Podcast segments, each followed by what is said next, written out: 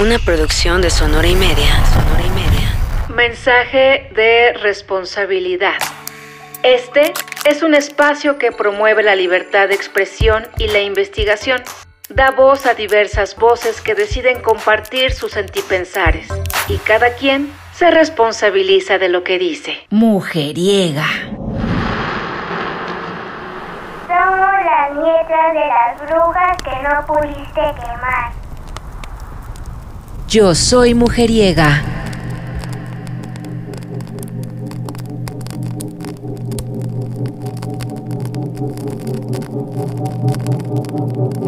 En el contexto de la Europa medieval, en donde solo mandaba el poder feudal y la iglesia, hubo muchos intentos por derribar al sistema que solo se dedicaba a acumular capital.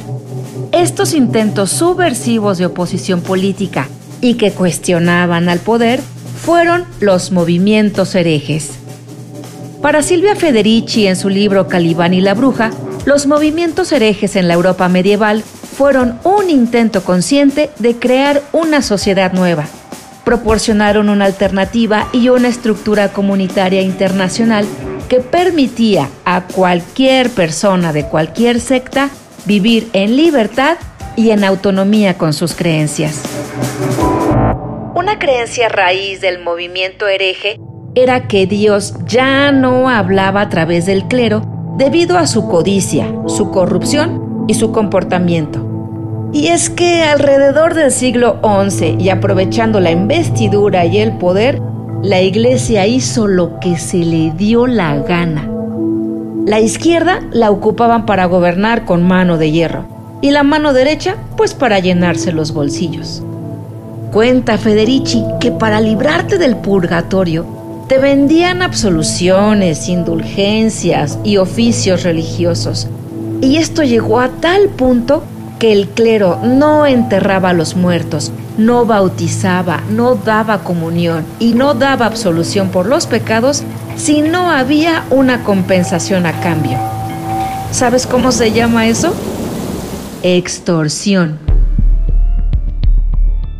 Es importante mencionar que de todo esto que te cuento quedan estrictamente excluidas todas las deidades habidas y por haber.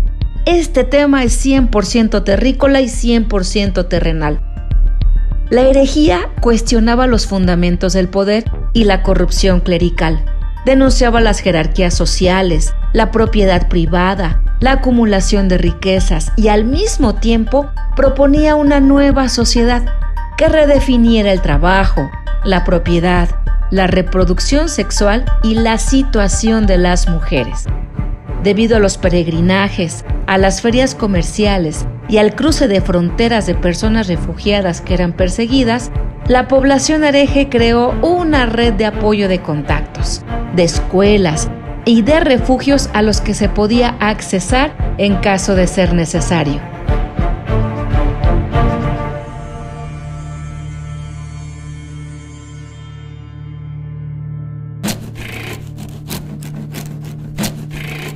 Bajo la guía del Nuevo Testamento, la población hereje enseñaba que Jesus Christ, o Jesucristo, no tenía propiedad y que si la iglesia quería recuperar su poder espiritual, pues debía de desprenderse de todas sus posesiones que un sacramento dado por un sacerdote lujurioso y pecaminoso no cuenta, y que las formas exteriores de adoración como edificios, imágenes o símbolos debían descartarse porque todo, todo, todo está al interior. Si la vida espiritual era un negocio acaparado por el clero, ¿te imaginas cuando supieron de estos movimientos subversivos? ¿Te imaginas la persecución extrema que sufrieron por parte de la Iglesia Católica? Y pues ya te la sabes, cómo se la pasaban incitando al pueblo a la resistencia de la explotación clerical, pues en el nombre de Dios y con brutalidad extrema, estos grupos fueron casi borrados del mapa, pues eran considerados la oposición, y a pesar de todo, la resistencia duró mucho tiempo y fueron pieza clave en la lucha antifeudal. La población hereje rechazaba toda forma de autoridad y eran radicales anticlericales. Compartían el ideal de la pobreza apostólica, Vivían de limosnas, donaciones y hubo quienes experimentaron el comunismo. Estos movimientos herejes como los cátaros, los pobres de Lyon, espirituales o apostólicos, florecieron entre el pueblo, entre las clases bajas, y permanecieron ahí más de tres siglos en Italia, Francia y Alemania. La población hereje fue quemada en la hoguera con la intención de erradicar cualquier expresión de oposición al orden establecido y con la intención de desaparecer cualquier rastro de rebeldía se creó una de las instituciones más perversas de la historia de la represión, la Santa Inquisición.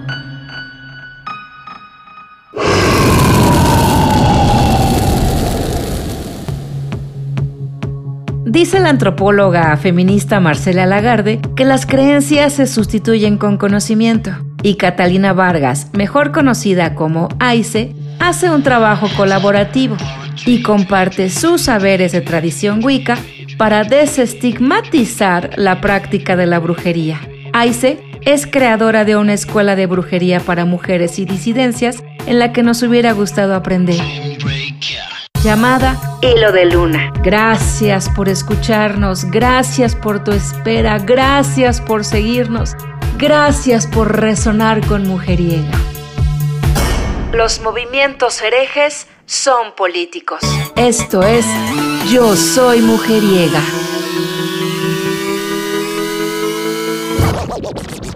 Brujeando de la A a la Z. Yo soy mujeriega. De agua.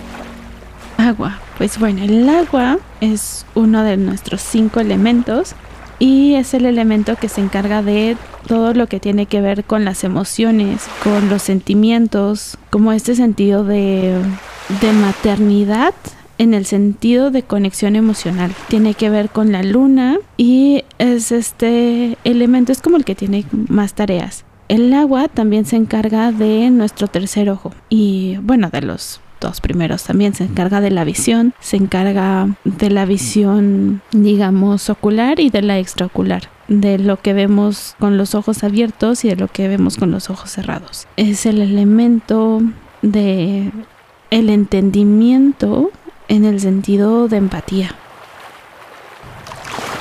Esto que compartías de no ver o ver con los ojos cerrados, ¿cómo podría ser un ritual?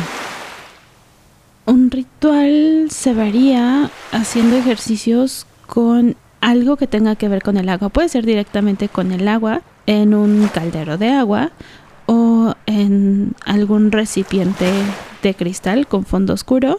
Y este ejercicio básicamente consiste en ver nuestro reflejo. Claro que un caldero de agua puede ser difícil de encontrar y alternativas para eso podemos usar espejos de obsidiana o directamente un espejo cualquiera que idealmente debería estar preparado para esto, pasar por una preparación de nueve días con diferentes sustancias que básicamente hagan como un sellado energético porque los espejos en general son portales energéticos y al hacer este ejercicio de elemento agua estamos dejando en donde sea que nos reflejemos nuestra esencia y pues justamente nuestra parte agua, nuestra parte emocional, nuestra parte más sensible. Y por eso si usamos un espejo lo ideal es que esté protegido, que no cualquier energía pueda entrar a través de esa superficie y entrar en contacto con nuestra energía, pero y ya, o sea, sería como el único requisito, tener una superficie reflejante y vernos en cada sesión mínimo, mínimo, mínimo unos 15 minutos. A partir del minuto 10 em, es cuando empieza la revelación, digamos, o como cuando empieza realmente este estado de conciencia sí alterado de alguna manera, que nos permite entrar en contacto con nuestra agua más profunda. Es un trabajo que no recomendaría así como de entrada porque es un trabajo bien confrontativo y realmente pesado. Sin embargo, como brujas, pues es trabajo que tenemos que pasar. O sea, sí o sí.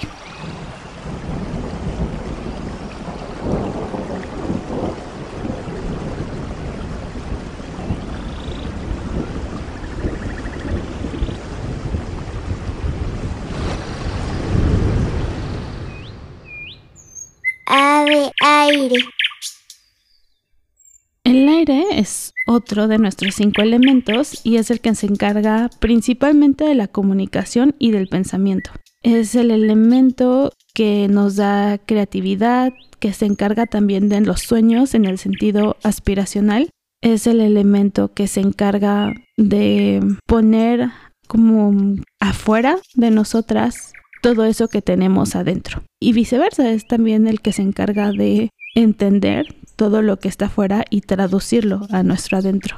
Para entrar en contacto con este elemento podemos hacer un voto de silencio, podemos entrar en comunicación con las aves, que son evidentemente maestrazas del elemento aire y que siempre están muy dispuestas a comunicar como buen elemento aire, por supuesto. Es realmente fácil, es llegar con aves, observarlas, podemos entregar algo en retribución, normalmente alimento, y solo quedarnos, observar y tener como esta disposición de escuchar, de entender. Y de entender no necesariamente, bueno, escuchar o entender no necesariamente con nuestra mente racional, aunque sí es la que le compete más al elemento aire, pero no exclusivamente, y no necesariamente con los oídos, con nuestros dos primeros oídos, sino con el tercer oído. Y, ¿Cuál es el tercer oído? Así como el tercer ojo, el tercer oído es como este um, lugar más energético que físico que nos permite escuchar o entrar en contacto con este mundo inmaterial. Como cuando escuchamos nuestro nombre y volteamos y estamos solas, o cuando escuchas como susurros, cosas que no sabes bien de dónde vienen, posiblemente es eso, el tercer oído ahí existiendo.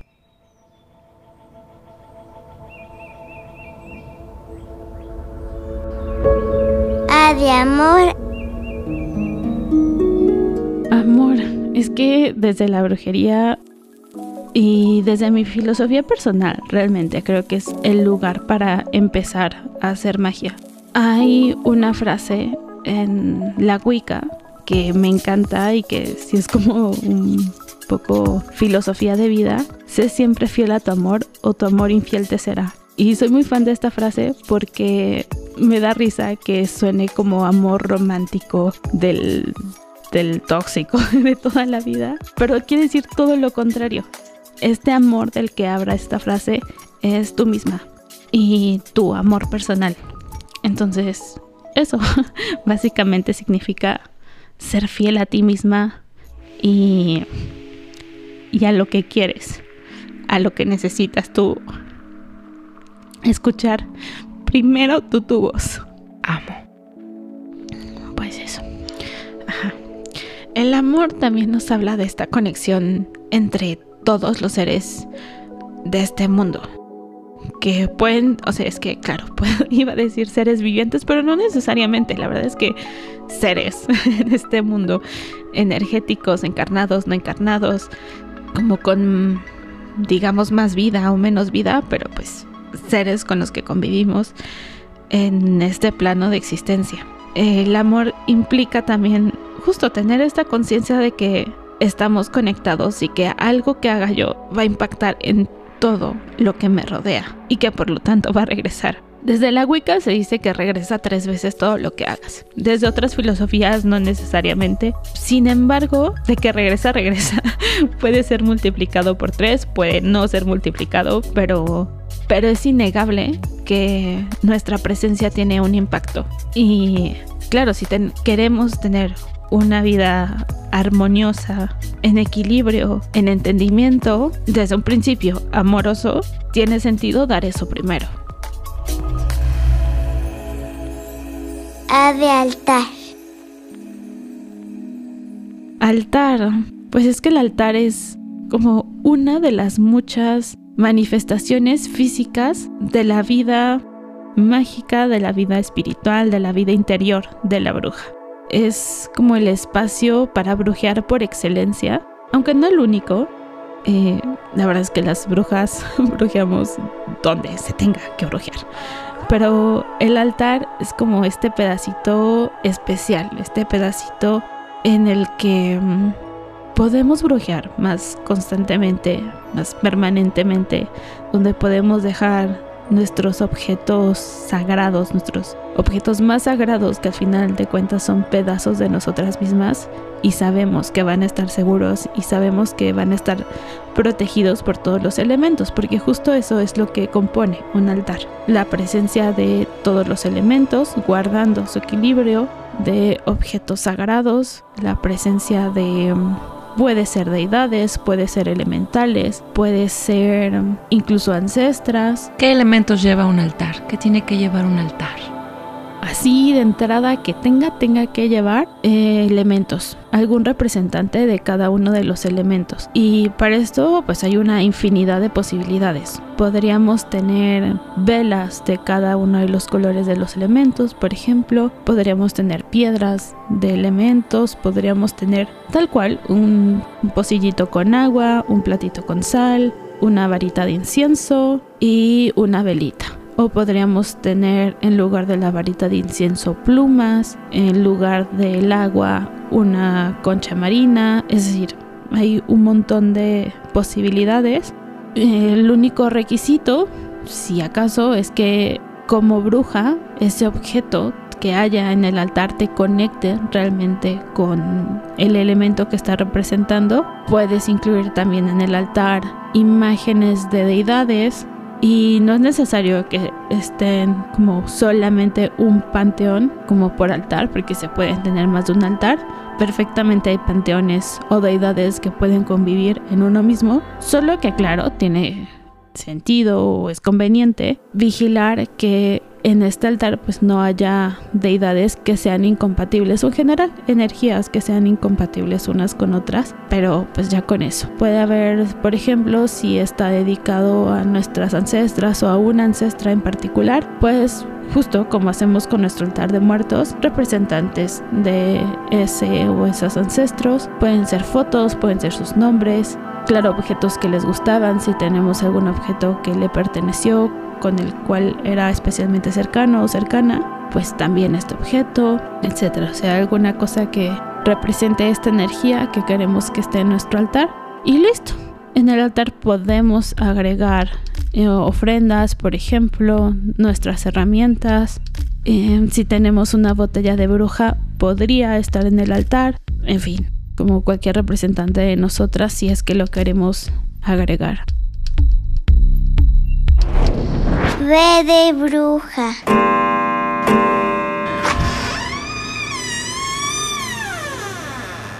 Bruja, me encanta la palabra, porque además de su sonido, es un término paraguas que usamos un poco para todo y ya casi que para nada. Quiero decir, la palabra bruja no está como muy claro cómo se originó, pero al final de cuentas se usó para martirizar, para señalar, para criminalizar el conocimiento de las mujeres. Y justamente desde este conocimiento eventualmente se ha vuelto un término reivindicado, un término reapropiado y un término que muchas hemos abrazado para nombrarnos a nosotras mismas y reconocernos como mujer, que nos reconocemos a nosotras mismas, que nos conocemos y, y que por lo tanto dentro de este reconocimiento podemos realmente ver nuestro poder y eso está bien chido. Sin embargo, no es el único término. De hecho, justo por eso decía que es un poco un término paraguas, porque desde una visión occidental del mundo se utiliza el término de bruja para nombrar a un montón de mujeres diferentes, pasando por hechiceras, por chamanas, por curanderas, por mujeres medicina y desde la visión propia de cada mujer, todas estas cosas son diferentes podemos hablar de la hechicería, por ejemplo, que tiene más que ver con hacer. Podemos hablar de las curanderas, que justo tiene mucho más que ver con la medicina, con la medicina tal vez no alópata, tal vez no positivista, pero medicina al fin y al cabo. Podemos hablar de las chamanas que tienen una práctica que requiere estar conectadas con el otro lado del cerco, que bueno, claro, tendremos que hablar de la brujería del cerco. Pero en fin, hay muchísimas tradiciones, muchísimas prácticas diferentes y muchísimos nombres y formas de nombrarse diferentes y que bueno, terminan a veces siendo incluso un poco reducidos solo a la palabra bruja. Sé de certeza. Me encanta también la palabra, porque la certeza nos habla de tener la seguridad de que lo que estamos haciendo, lo que estamos buscando, lo que estamos creyendo en el momento presente es absolutamente verídico. Y desde la brujería es imprescindible tener esta seguridad. No importa si nuestras creencias cambian incluso de un día para otro si nuestras necesidades cambian o si nuestras maneras de atender esas necesidades cambian. Pero lo que sí es imprescindible es que tengamos precisamente la absoluta certeza de que eso que estamos haciendo en el momento es ya sea que tengamos la certeza de que es verdad o de que va a funcionar o de que estamos operando hacia nuestro más alto bien o de que estamos operando o haciendo algo desde el amor hacia nosotras mismas con las mejores herramientas que tengamos en ese momento. No importa si después queremos cambiar la respuesta, no importa si después volteamos hacia atrás y encontramos ya con la distancia un camino diferente, pero sí importa desde el presente eso, tener la certeza de que estamos haciendo lo mejor posible.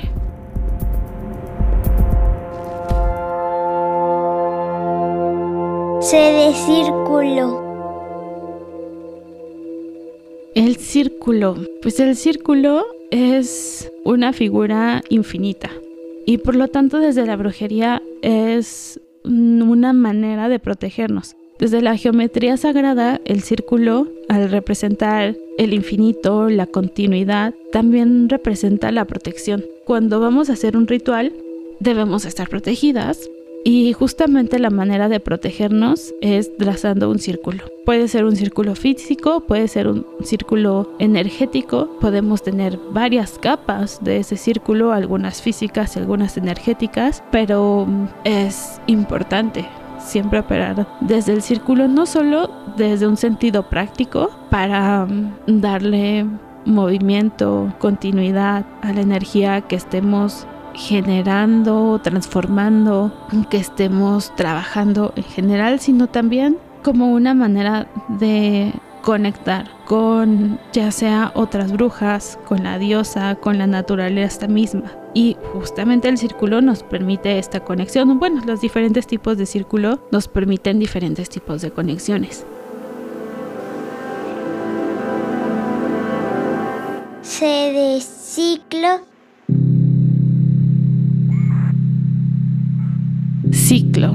Me encanta la palabra porque en la naturaleza todo es cíclico. Todo implica un nacimiento, crecimiento, un punto de éxtasis o de esplendor y luego un decaimiento y una muerte. Y esto es lo que permite la vida, que permite lo mejor de la vida, en el sentido de no podemos saber que estamos felices si no hemos estado tristes en algún momento. Si no, la felicidad solo sería un estado X con la vida en general pasa exactamente lo mismo. Y como mujeres somos especialmente cíclicas. Bueno, la verdad es que todos los humanos somos muy cíclicos, solo que las mujeres hemos aprendido a observar los ciclos con mucha claridad y muy desde dentro. Y como brujas todavía más, porque no solo se trata de ver tus ciclos personales, sino que también los ciclos de la naturaleza, los ciclos de tu entorno, entenderlos, saber dónde estamos paradas y utilizarlos a nuestro favor o más que utilizarlos, fluir con los ciclos para lo que sea que queramos.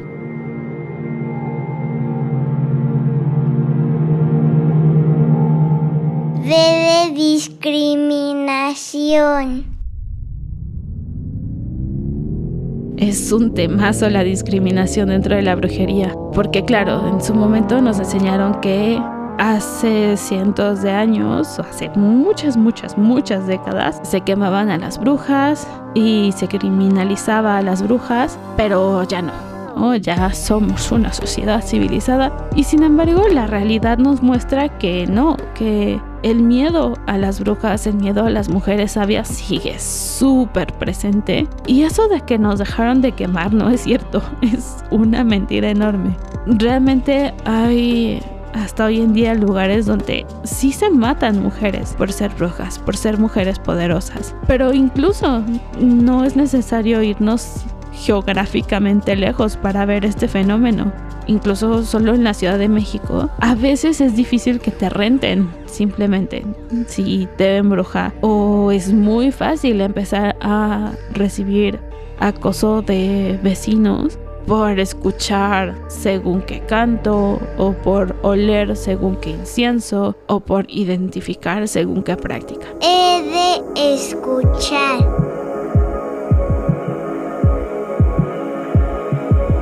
Escuchar como brujas es imprescindible y además es un acto pues casi diría que poético porque es muy sanador, relajante, y a la vez nutritivo escuchar todo lo que haya a nuestro alrededor.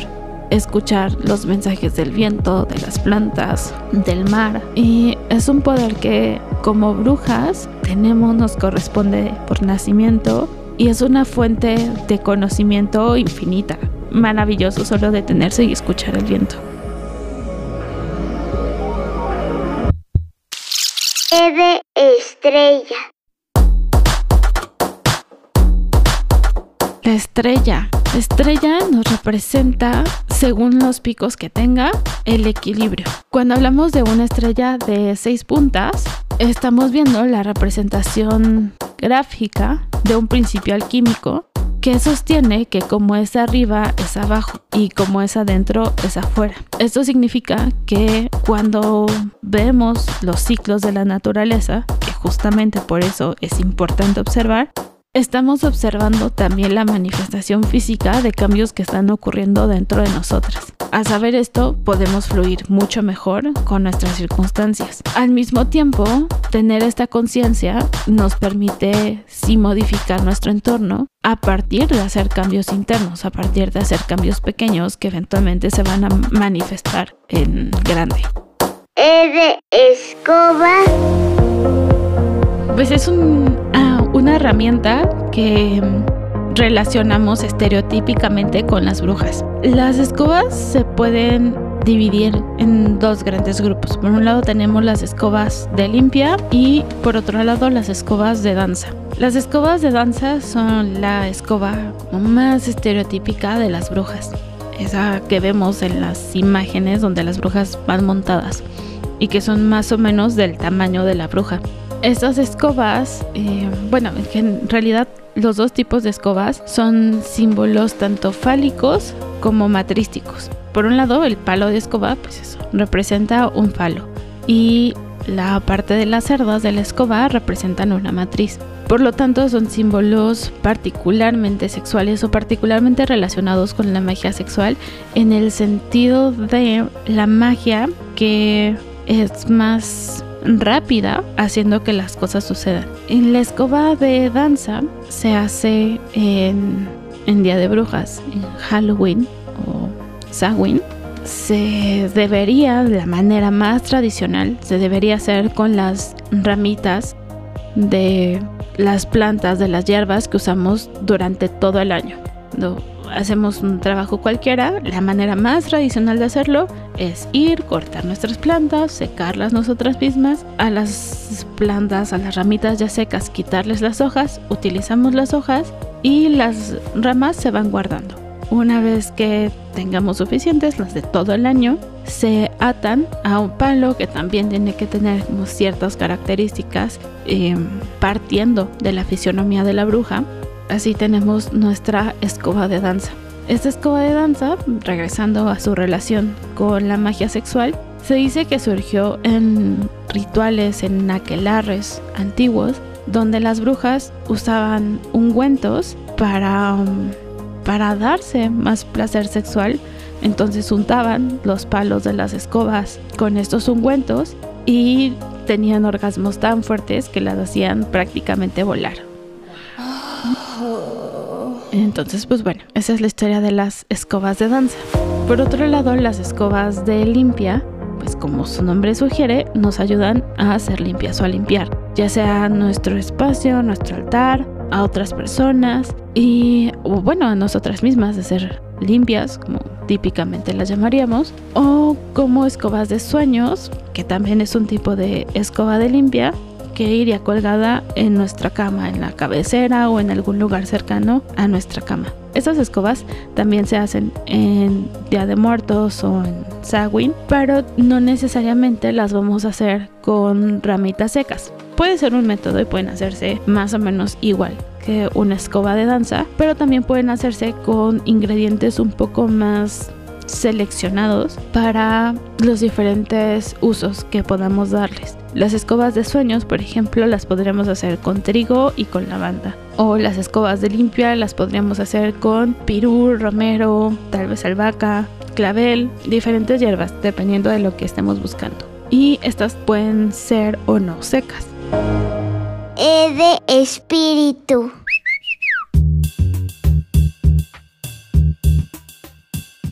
El espíritu es nuestro quinto elemento, este misterioso del cual no nos hablan tanto y sin embargo es súper importante. Muchas culturas lo han llamado de diferentes maneras, creo que es el que tiene más nombres posibles y sin embargo lo podemos resumir como esta esencia que conecta todas las cosas que existen. En nosotras puede manifestarse como nuestra alma, como esta forma energética de todas las personas pero claro, esta forma energética también la tienen las plantas y los animales y los lugares y las piedras. Por eso decimos que une todo lo que existe.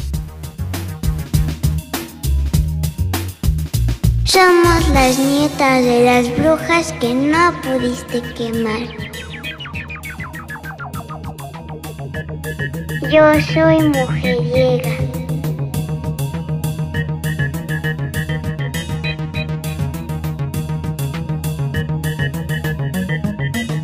Continuará. Yo soy mujeriega. Mujeriega.